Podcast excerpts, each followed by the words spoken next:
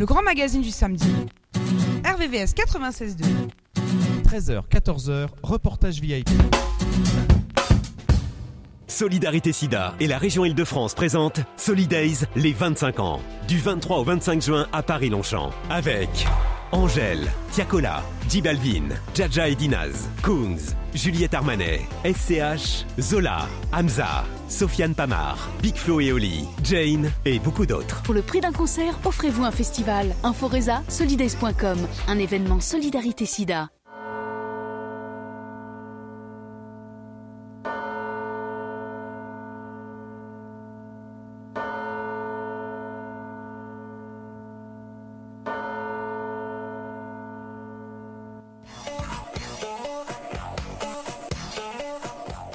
Et oui, bonjour à tous, vous êtes bien sur RVVS 96.2 FM.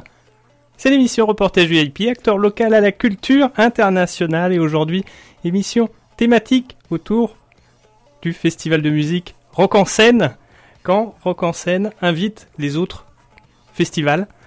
Voilà une émission autour de la musique, de la filière, juste avant l'été, juste avant d'aller sur les festivals. C'est l'occasion de revenir sur les défis en jeu actuellement. Jolie, jolie émission. Jolie émission. Et avec également une super chronique.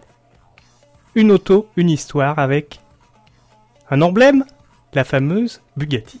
Veyron, Jean-Louis? Voilà, on parlera de la rétrospective de la, Bugatti Veyron, qui est une supercar de luxe, bien sûr, mais aussi euh, déjà une ancienne. Bah oui, la fin de la production euh, s'est terminée en 2015. On verra qu'il y a eu un avant et un, après cette Bugatti Veyron et différentes euh, choses dans l'histoire de marque de Bugatti, qui est quand même quelque chose de très spectaculaire. Et il faut pas oublier que Ettore Bugatti, qui était à l'époque juste un apprenti mécanicien. Jolie, jolie histoire de voiture, une auto, une histoire. Les deux vont avec. Et aujourd'hui, c'est la Bugatti Veyron qui démontre le savoir-faire à la française de l'excellence, tel que les festivals, là aussi, où la France a une véritable culture, exception culturelle, qui permet de rayonner à travers le monde. Et on va commencer avec le top horaire. Il est 13h passé de 10 minutes sur toute la France, mais pas partout dans le monde, puisqu'à Kolda, au Sénégal, lieu de naissance d'Ablaï Sissoko, dont vous entendrez l'une des musiques avec sa fameuse Cora, formidable Cora, ce griot sénégalais admirable, Ablaï Sissoko. Et ben, à Kolda, là où il est né, il est 11h passé de 11 minutes. Et tout de suite, on part avec Christine and the Queen.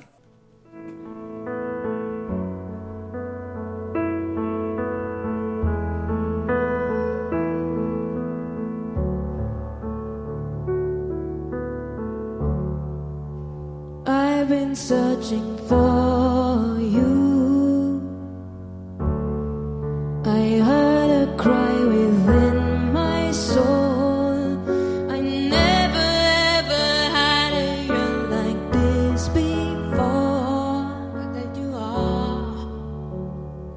walking right through my door.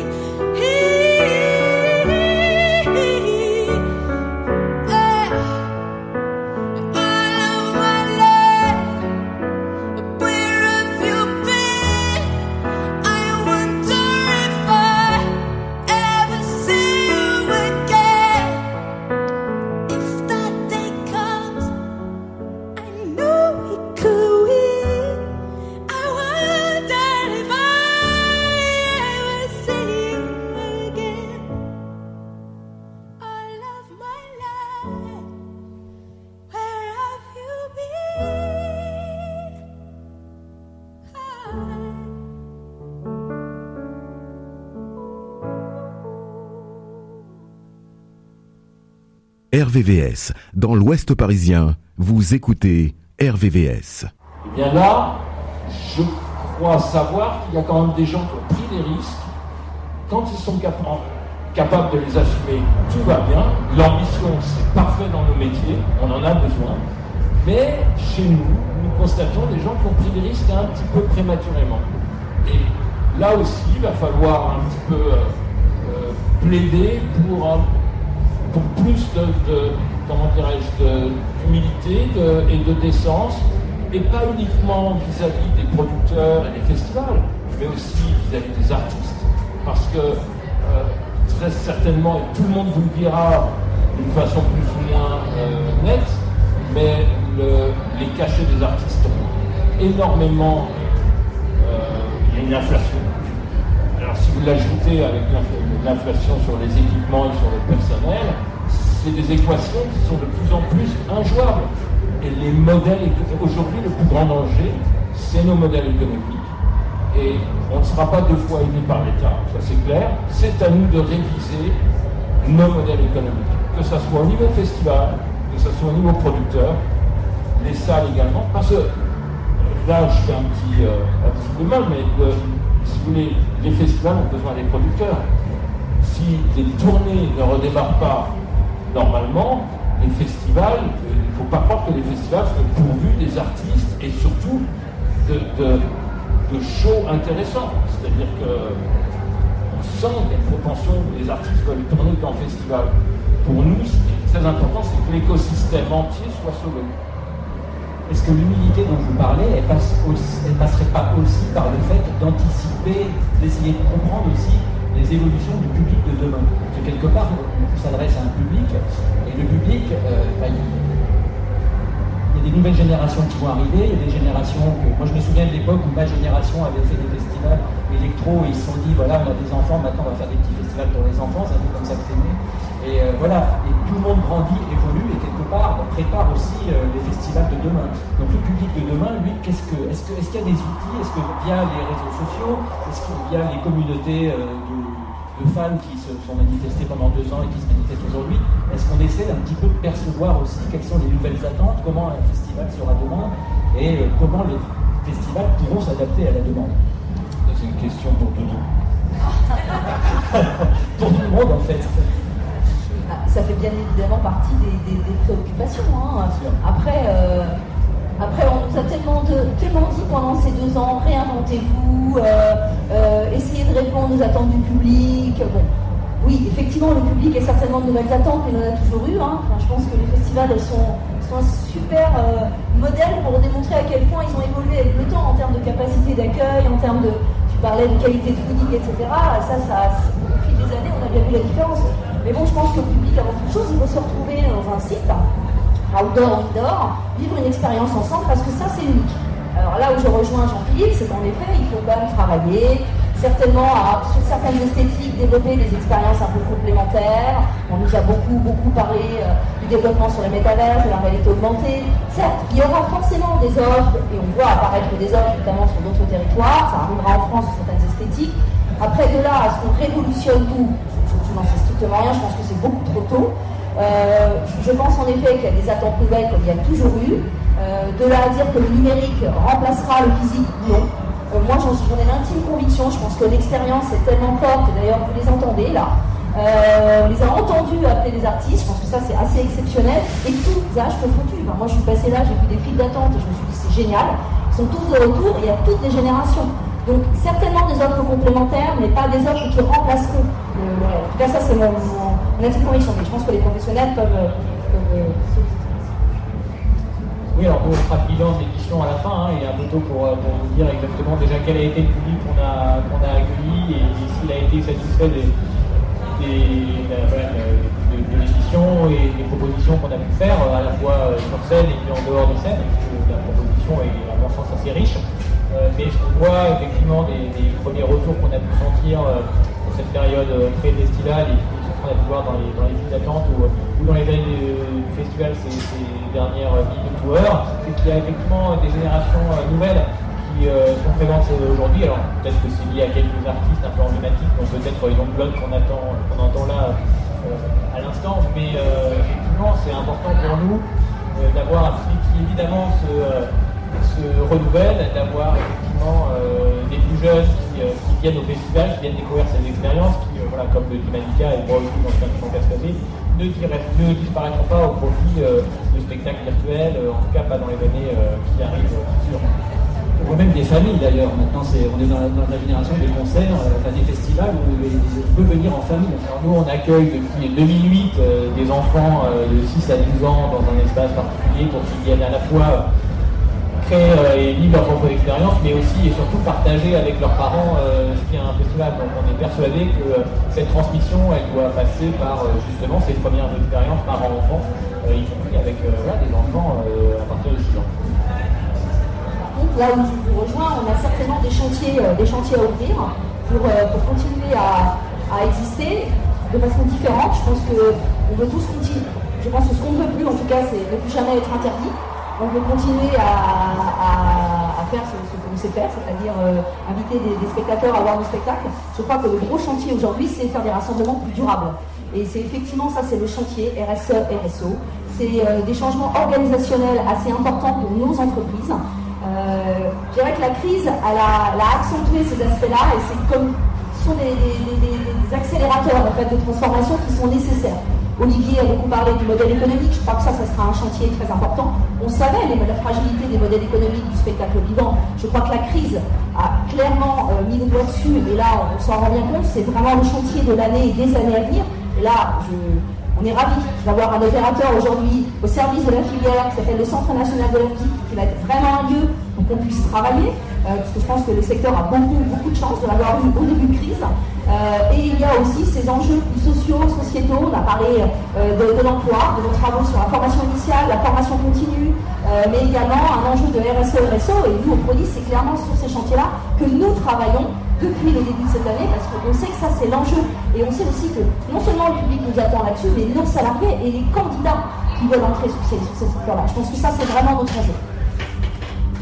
Juste en deux mots pour confirmer ce que Doudou disait tout à l'heure, dans les missions du Centre national de la musique, il y a des missions de formation professionnelle, en particulier aux métiers euh, non artistiques, euh, mais euh, l'évaluation des risques, la gestion des crises, le digital évidemment font partie de la nouvelle offre hein, que nous sommes en train de, de construire sur la formation professionnelle en complément de ce que font des tas d'organismes privés de formation professionnelle. Deuxième point sur l'expérience spectateur, on est à disposition de la filière pour travailler, pour réfléchir, pour préparer ces évolutions. On a déjà commencé, le, CNM Lab, qui est notre think tank avec un conseil scientifique pour rapprocher le monde universitaire et la filière, a publié un, premier ouvrage qui s'appelle musique en mouvement à l'horizon 2030 et il y a un article sur les festivals. Alors, ça ne décrit pas par le menu ce qui sera proposé en 2030, mais l'idée c'est bien de pousser aussi la filière à réfléchir. Après, chacun prend ses risques, son histoire avec ses particularités, mais euh, euh, on est là pour ça. Et euh, du reste, on a publié à l'occasion du printemps de Bourges une étude sur l'expérience spectateur, sur les attendus, ce que attend le public. Et ça va de la qualité de ce que l'on mange et de ce que l'on boit jusqu'au fil d'attente pour les toilettes. C'est ça l'expérience spectateur. Donc on est vraiment à disposition pour réfléchir et puis ensuite pour aussi adapter les dispositifs d'aide à l'équipement, évidemment à la création, à la production qui est quand même l'essentiel du motif pour lequel on va dans un, dans un festival.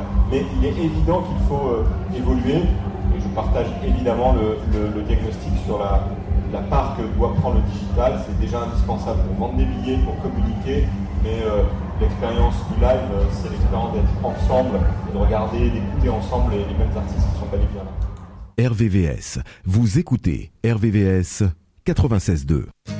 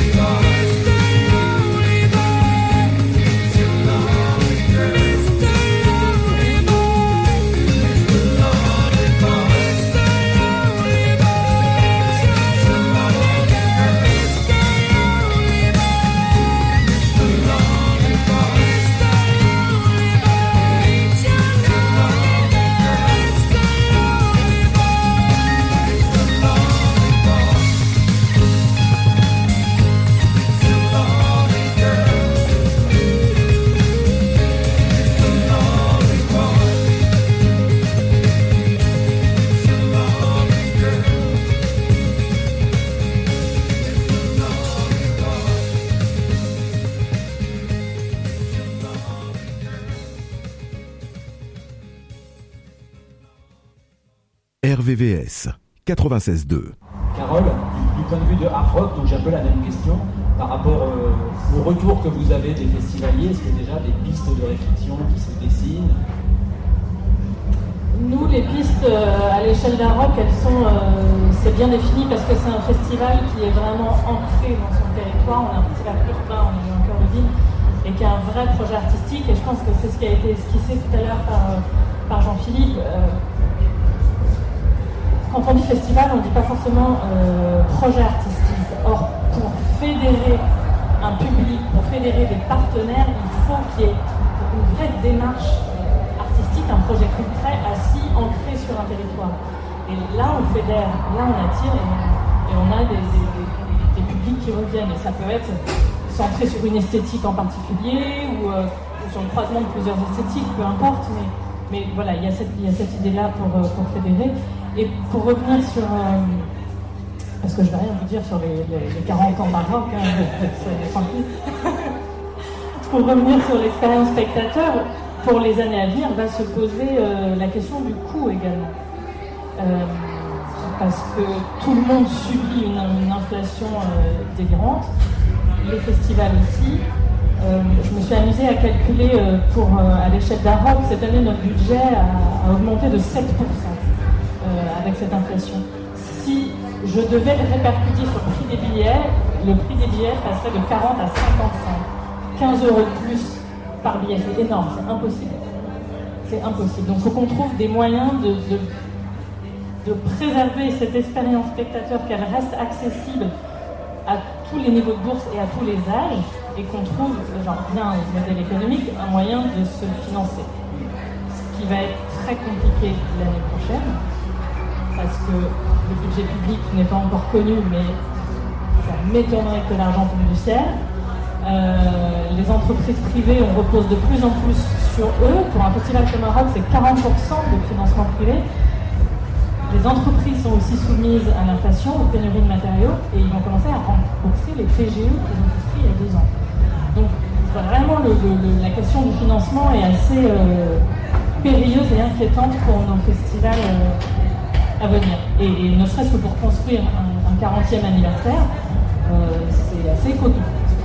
D'autant plus que pour couronner le tout, j'imagine qu'en 2023, les primes d'assurance vont grimper aussi du fait des risques de l'été. Oh, non, alors ça, on essaie d'éviter. On va essayer d'éviter, on va leur parler. Doudou, de, ton- de votre côté, l'évitation, comment ça va se présenter pour euh, 2023 Je sais pas, mais on va peut-être repasser à deux jours. Enfin, moi, je me pose vraiment la question de, bah, de toujours cette offre versus la demande.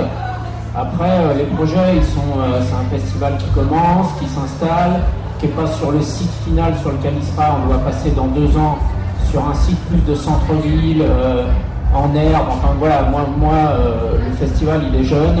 Euh, il a des objectifs qui sont un peu contraints en ce moment parce que à cause de ce site-là. Donc euh, moi, j'ai envie de dire, euh, dans deux ans, je vous en dirai plus. Nous, on a, on a d'autres boulots à faire avant. J'ai une question sur la programmation. Durant les deux années d'interruption, les festivals qui ont réussi à faire des petites éditions ont beaucoup misé, parce que c'était à la fois euh, logique et indispensable, sur le- le- les artistes de, leur territoire respectif, en fait, sur l'émergence. Est-ce que ça, c'est un mouvement que vous sentez qui prend, qui va prendre, qui va, qui va aussi profiter à tous les festivals, mais plus durablement? Le fait de, justement de pouvoir être beaucoup plus ancré dans le territoire, comme vous le disiez, y compris au niveau programmation et au niveau artistique. Moi, je pense que le public, il veut des trucs connus. hein. C'est-à-dire que l'émergence, euh, je pense que le public veut des trucs connus. On a bien vu là ce qu'on disait plus tôt, euh, tous les gros événements avec des gros prix de billets, les stades et tout, ils ont marché. Et qu'à un moment, euh, un festival qui marche sur l'émergence, c'est un vieil ADN. C'est-à-dire que on a l'exemple des trans, n'est pas nouveau, qui n'est pas un truc qui date d'il y a 3-4 ans, mais il y en a quand même très très peu. C'est une histoire particulière qui date des années 80. Donc on est quand même, le public, je le redis, je tourne un peu en boucle, il, réagit quand même par rapport à l'offre. Et qu'il vient pas pour les beaux yeux du festival non plus. hein. Je veux dire, il faut, faut quand même appeler un chat un chat. Et donc euh, l'émergence, c'est plus, c'est plus les festivals qui font l'effort d'eux, de la proposer, d'essayer de l'exposer à des publics, mais tu l'exposes d'autant mieux que quand tu as une offre, on va dire, euh, qui, répond à, qui répond à un public qui a envie de venir. Mais moi, baser quelque chose juste sur l'émergence, il y aura toujours des exceptions. Mais globalement parlant, moi perso, j'y crois pas. Non, je pensais pas à des festivals uniquement là-dessus, mais simplement que l'émergence puisse profiter pour les, les premières parties, les, les- les petits plateaux en fait. Que ce soit un mix entre. mix- Oui, mais ça, ça c'est pas nouveau. Euh, avant Covid, on le faisait tous déjà, enfin, quand même. A toujours eu des, plus petits endroits. C'est un truc qui se fait quand même dans beaucoup de festivals depuis, euh, depuis euh, enfin pas le début, mais depuis. euh, ça fait partie d'une des missions des, festivals, à mon sens. hein. La seule chose qui est peut-être nouvelle sur, au niveau de l'émergence, c'est un soutien de plus en plus grand à, la présence des femmes sur les plateaux, et pas que en tant que, que choriste. quoi. Voilà, ça c'est. voilà, non, mais c'est-à-dire. euh, non, mais euh, voilà, c'est vraiment artiste une- et. une grande égalité. Voilà, c'est- peut-être le changement, et nous avons, festival, un, un rôle à jouer euh, là-dessus. Non, et effectivement, pour être euh, cette année bien parlé, bien placé pardon, pour le savoir, on avait des objectifs nous, qui étaient euh, clairs et identifiés euh, de parité en termes de, de- de- voilà, de concerts. euh, le lead était assuré par une femme, pas forcément effectivement euh, derrière un instrument ou un micro, mais euh, dont la, personnalité qui incarnait euh, le groupe est une femme, ou fait partie en tout cas intégrante du projet. Mais effectivement, aux, premières annonces de, programmation, on a été plutôt attaqué à l'inverse en disant que on avait une programmation qui était très masculine, mais ce qui était vrai, parce que de fait, sur les rock et pop qu'on porte nous en, priorité, têtes d'affiches féminines sont euh, rares et donc difficiles à, accumuler sur une, affiche musicale. Mais en revanche, effectivement, euh, je ne dis pas qu'il faut prendre que des jeunes artistes féminines et, évidemment, euh, je ne vais pas se poser la question sur les têtes d'affiche euh, guidées par, des femmes, mais c'était un- un- une manière aussi justement de faire valoir ces jeunes artistes féminines qui j'espère finiront sur les premières lignes de festivals, mais voilà, les deux sujets se rejoignent. RVVS, dans la vallée de la Seine. Vous écoutez RVVS.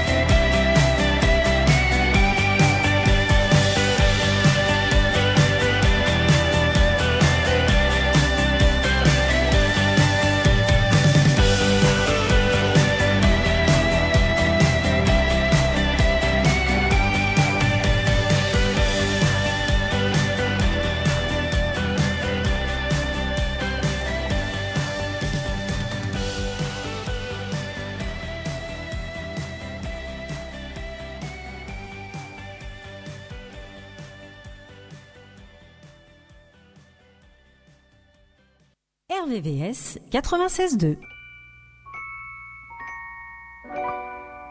Baby, you understand me now.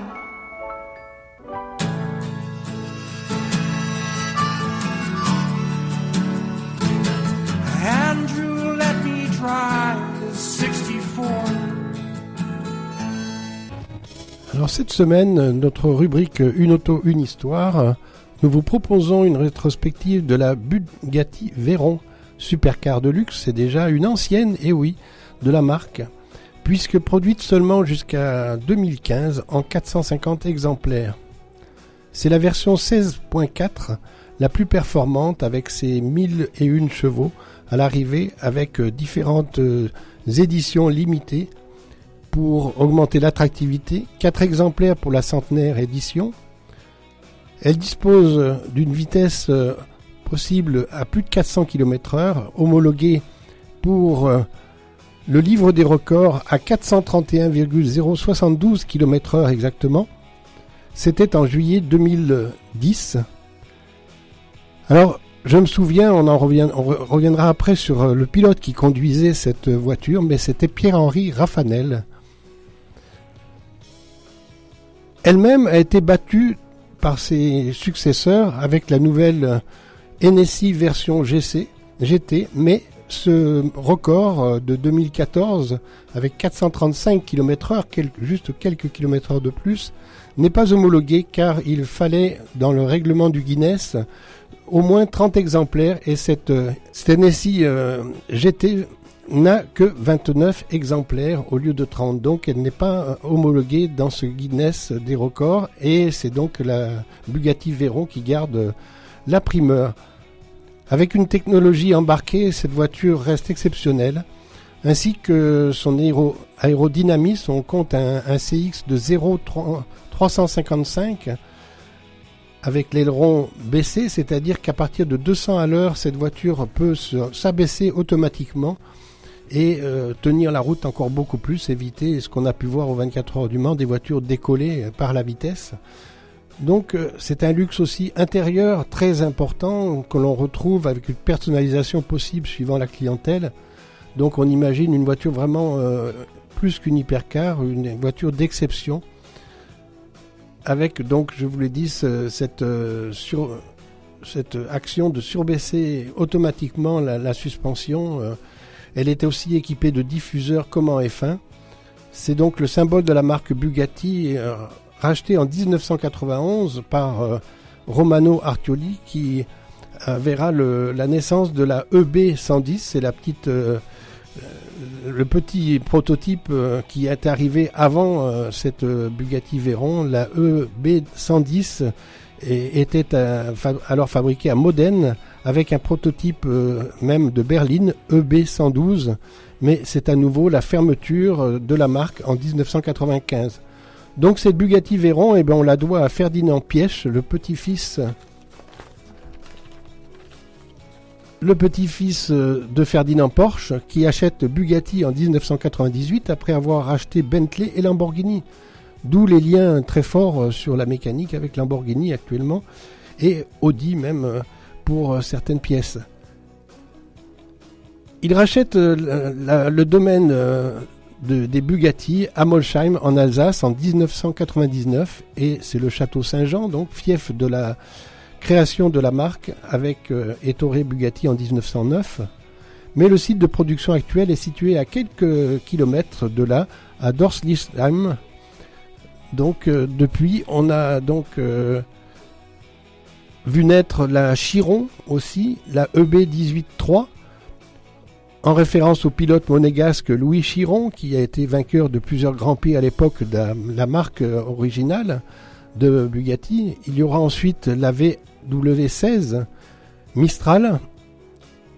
Et dernièrement, après la célèbre voiture noire, la Bolide, qui est un concept car euh, avec un moteur W16 de 8 litres de cylindrée. Donc vraiment des monstres encore euh, qui succèdent à cette Bugatti Veyron. Mais il est surtout passionnant de remonter dans le temps la première et originelle histoire de Bugatti.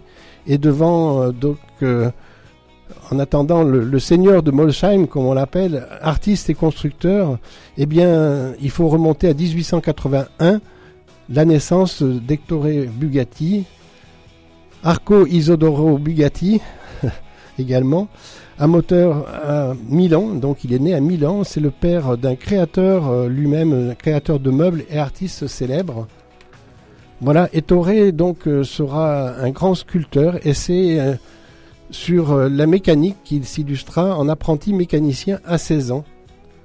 En 1909 est née la, marque indépendante avec le modèle 37. Il vit de la vente de voitures après beaucoup de difficultés. Ce modèle vient après la 35, développant 100 1500 cm3.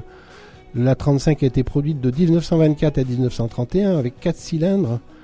Mais le top de la luxe, et c'est là peut-être où on se rapproche de la, de la vraie marque Bugatti actuelle, c'est que on a créé à l'époque, euh, entre 1926 et 1933, la Royale. Il n'y a eu que 7 exemplaires de 300 chevaux, que l'on peut retrouver d'ailleurs en, plusieurs exemplaires, euh, différentes carrosseries, au Musée national automobile de, Toulouse, de Moulouse, pardon, euh, issus de la collection Schlumpf.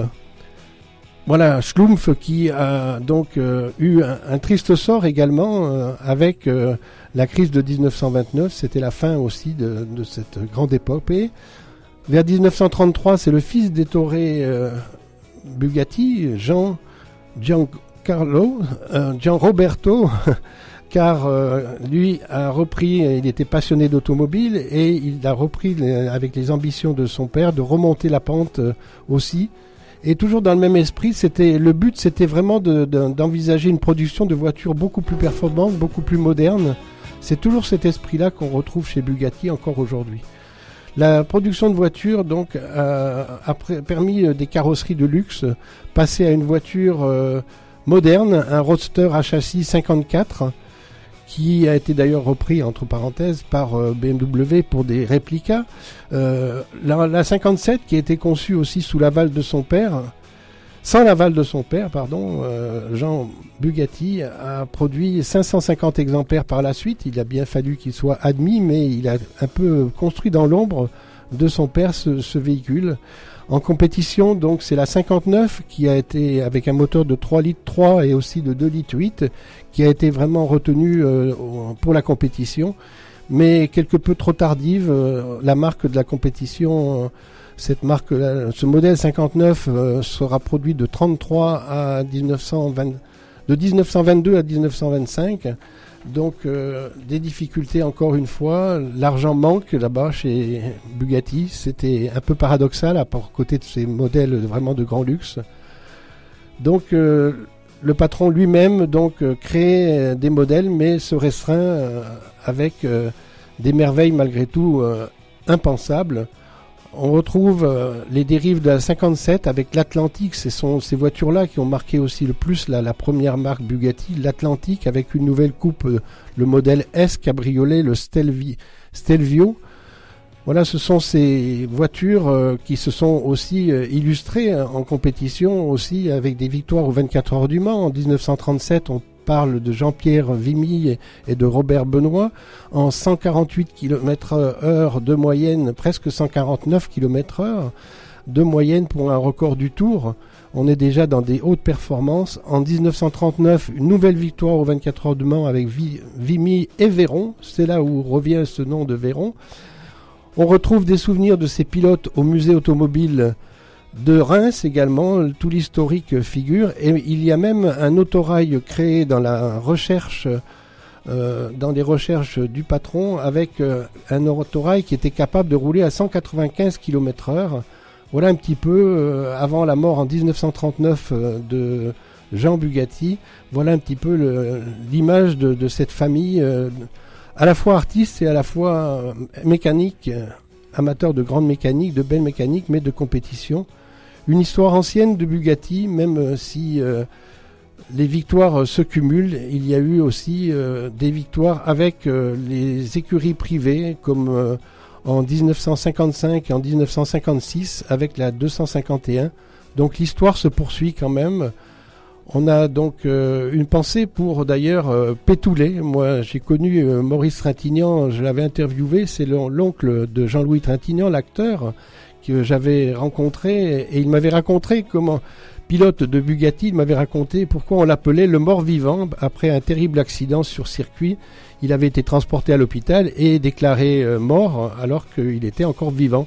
Et bien voilà, c'était l'histoire aussi à l'hôpital de Pétoulet, de Jean-Louis Trintignant, de Maurice Trintignant, donc euh, ce pilote, fameux pilote, euh, auquel je tiens beaucoup parce que c'est lui qui m'a remis mon premier volant euh, au- automobile.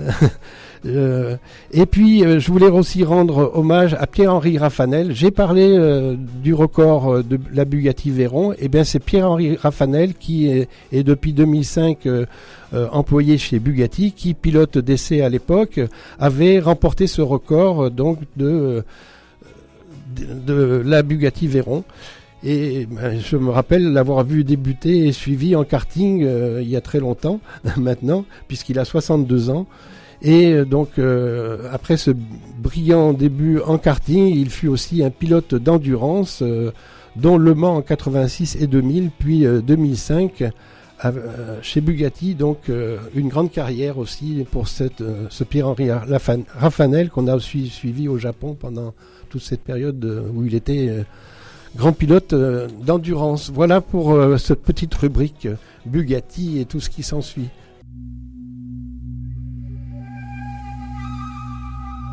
Il m'appelle Native. Et j'ai le sang indien. Parqué dans ma réserve, pour eux, je ne suis rien. Les touristes m'observent, l'œil rempli de dédain. Je me sens en conserve, déplumé de mes biens.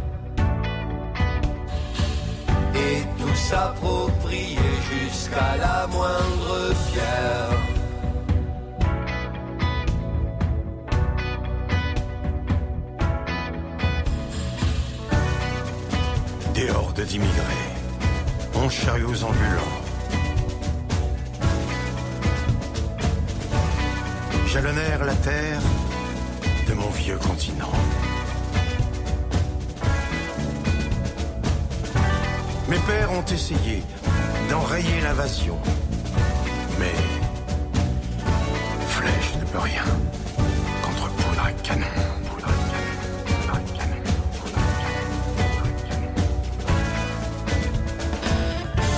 Apache, Iroquois, Cheyennes et Comanches furent exterminés par ces belles peaux blanches.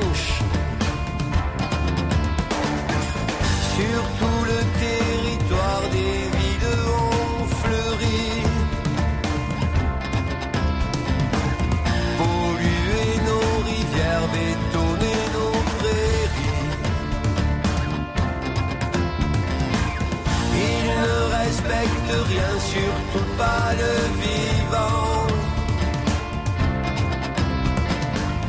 Jamais un président n'a été de mon sang.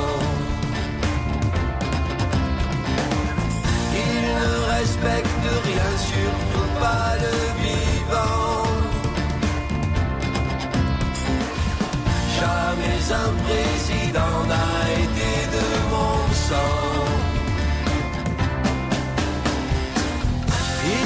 Éructent des lois, se veulent moralistes. Au nom du dollar roi deviennent extrémistes. À tel point qu'aujourd'hui murent les frontières. Pour chasser l'étranger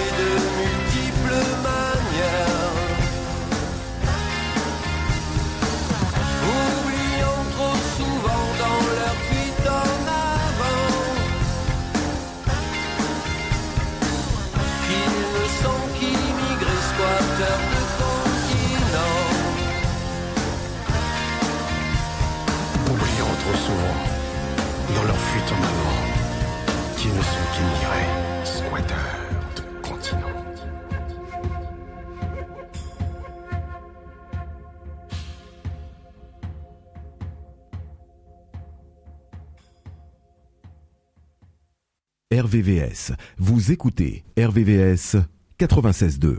Et oui, vous écoutez RVVS 96.2 FM, rvvs.fr. C'est l'émission Reportage VIP, acteur local à la culture internationale.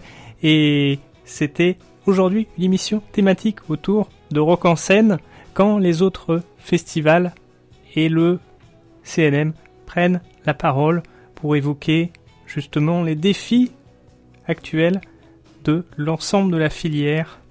Et c'est l'occasion de remercier Rock en scène, c'est l'occasion de remercier Euphelide, que l'on salue, et naturellement Marion. Jean-Louis, quelques enseignements sur la situation des festivals grâce à cette émission? Oui, on retrouve un petit peu toutes ces di- difficultés euh, d'après-pandémie aussi, euh, les difficultés qui apparaissent aussi comme dans toute économie. Le- les festivals, c'est aussi une activité économique et culturelle. Ce que j'ai retenu aussi dans cette euh, interview, eh bien c'est l'ambition aussi, c'est de, de savoir ce, ce dont attend le public euh, et euh, quels sont les. C'est vrai qu'il y a eu une mode rétro sur les- années 60, 70, euh, très importante par rapport au rock, etc., euh, au- à la pop musique, Euh, mais aussi il faut revoir un petit peu comment on va monter aussi en gamme dans le- les différents festivals, quelles seront les attentes des, publics. Donc ça c'est important je crois. Et puis euh, ce, paragraphe aussi sur la, parité homme-femme. euh, moi, je vois quand même beaucoup d'artistes féminines monter, peut-être plus que d'hommes, euh, mais bon, ça c'est peut-être qu'une question d'écoute, mais je crois que c'est vrai que c'est important aussi euh, de s'assurer de, toute cette émergence des nouveaux talents, et ça j'insiste là-dessus parce que je crois que c'est vraiment important. Merci Jean-Louis, merci. Et c'est l'heure maintenant des rendez-vous RVS, des rendez-vous RVPB, des rendez-vous reportage VIP. On va commencer par les rendez-vous reportage VIP. Et effectivement, c'est l'occasion d'annoncer le partenariat des RVVS avec Salsa Vexin pour ce week-end, premier week-end de juillet, tout un week-end autour de la salsa, de la musique et RVVS est partenaire, donc c'est avec euh, joie et plaisir. L'occasion de saluer euh, naturellement Réléon et Rosie. L'occasion de saluer et de faire une boucle à l'Arcom, puisque la semaine dernière on était avec euh, Drago qui est là aujourd'hui une fois de plus euh, à la radio et c'est l'occasion de saluer l'Arcom pour cette jolie fête de la radio parce que c'était un vrai bon moment ensemble l'occasion, côté sport, de saluer toute l'équipe de l'Ultra Trail du Mont Blanc. Ça sera au mois d'août et tout le monde est capté par cette grande fête du sport, cette grande fête du trail qu'est l'UTMB. L'occasion de saluer toute l'équipe d'Extra qui organise plusieurs courses, dont la Saint-Élion. On pense à eux, puisque sous cette chaleur, on a déjà un esprit en tête de ces Saint-Élion, toujours dans le froid, dans l'humidité, la nuit nocturne entre Saint-Étienne et Lyon. C'est une saveur particulière et quand le climat est à l'inverse, eh ben, c'est vraiment marquant de saluer toute l'équipe de la Saint-Élion parce que forcément, les climats s'opposent, mais l'esprit reste le même. La dureté et l'effroyable aventure du trail à travers une aventure nocturne telle que la Saint-Élion, ça a une saveur vraiment particulière. Bravo toute l'équipe d'Extra. L'occasion de saluer toute l'équipe des Foulées Royales de Saint-Germain-en-Laye. C'est demain le d Et oui, course à pied dans le parc du château de Saint-Germain avec les Foulées Royales. C'est demain. Toute l'équipe de Fast 5000. Et oui, ce fameux événement sportif où l'athlète est au centre et puis une grande fête autour pour accueillir tout le monde. Ça a eu lieu à Montesson mi-juin et c'est l'occasion également de les saluer. Au mois d'octobre, on peut saluer les 20 km de Paris. Ça aura lieu au mois d'octobre, le 8 octobre. Et l'occasion de saluer toute l'équipe de Nord Communication. On peut saluer aussi l'équipe des 20 km de Bruxelles. Et oui, on l'avait parcouru, formidable parcours, formidable ambiance, et on avait retrouvé justement nos collègues des 20 km de Paris. Côté trail, début juillet, nos regards seront tournés vers la Corse avec le Restonica Trail, puis ensuite en Suisse avec le Heiger Ultra Trail. Le marathon, c'est l'occasion de saluer toute l'équipe du marathon de Tokyo. On vous salue. Aujourd'hui, Garmin, Paris, Triathlon. C'est ce week-end. On salue toute l'équipe d'ASO. Côté musique, c'est l'occasion de saluer toute l'équipe des Solidays. C'est ce week-end, les Solidays, afin de lever des fonds pour lutter face au sida au quotidien. On peut saluer également toute l'équipe de Jazz in Marciac. L'occasion de saluer toute l'équipe du Eol Factory Festival. Ça aura lieu à Mantes-la-Jolie. C'est en septembre. Et Laure, on pense à toi. On pense également à Dimitris et le festival du Vexin. Dès ce week-end, il y a des concerts de proposés dans le Vexin. Et c'est toujours une grande joie de vous accompagner. Puis l'occasion, côté sport, de saluer Manon Trapp, qui, elle, avait parcouru le Adidas Dika, puis le Fast 5000. Voilà, Manon Trapp. Jolie, jolie personne à découvrir. Jean-Louis, les rendez-vous RVPB Découvrir, euh, ben on, va, on va revenir un peu sur, euh, sur nos thèmes d'aujourd'hui. euh, Avec les festivals, eh bien, je vous propose de réentendre aussi sur notre radio RVPB également Manu Chamba, par exemple. C'est une génération différente de l'une de l'autre. Par exemple, donc, on a en jeune talent Manu Chamba qui, son dernier disque, c'est Elle chante. C'est un auteur, euh, compositeur franco-suisse. Euh, Il habite dans la Drôme euh, et aussi un petit peu en Suisse. Donc voilà. Le deuxième, eh bien, c'est un tout récent adhérent de RVPB. C'est Patrick Tardif qui navigue lui entre Arcachon et Le Havre. Hier, il était encore au Havre et on aura l'occasion de l'interviewer très prochainement. Donc bienvenue à lui sur RVPB. Super, on les salue. L'occasion également de saluer toute l'équipe de Blues sur scène. Le Tracteur Blues a eu lieu, euh, c'était super. Et c'est l'occasion de saluer et bravo, bravo à toute l'équipe de Blues sur scène. Côté RVVS, on peut annoncer les programmes avec 20h, Killer on the Loose, c'est le lundi.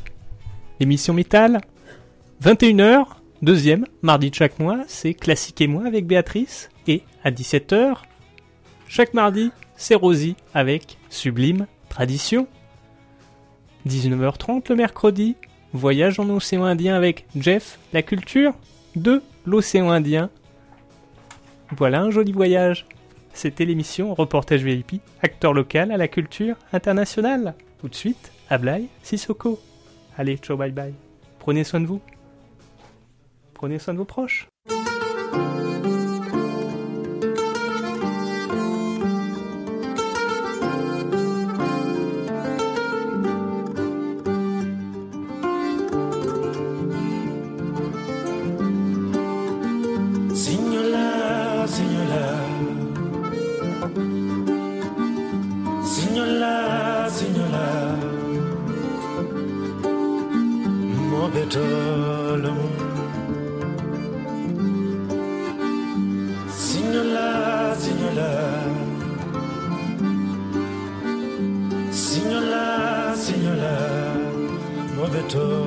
odeur.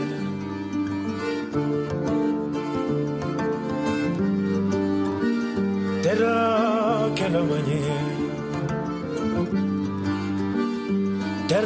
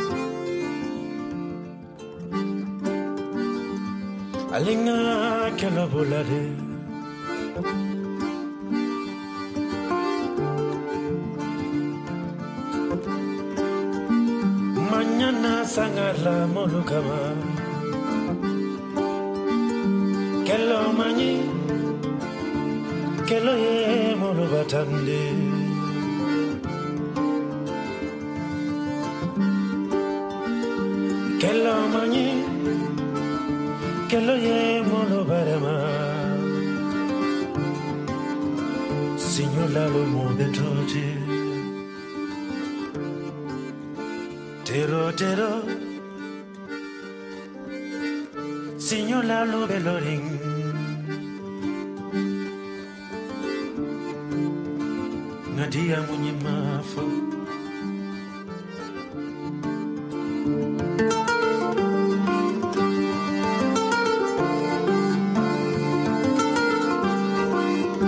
Kelelalo kelelalo alisabari.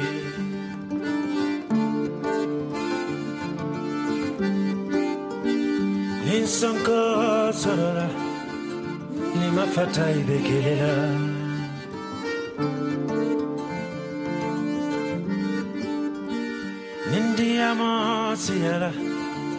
mi fata la e son kola.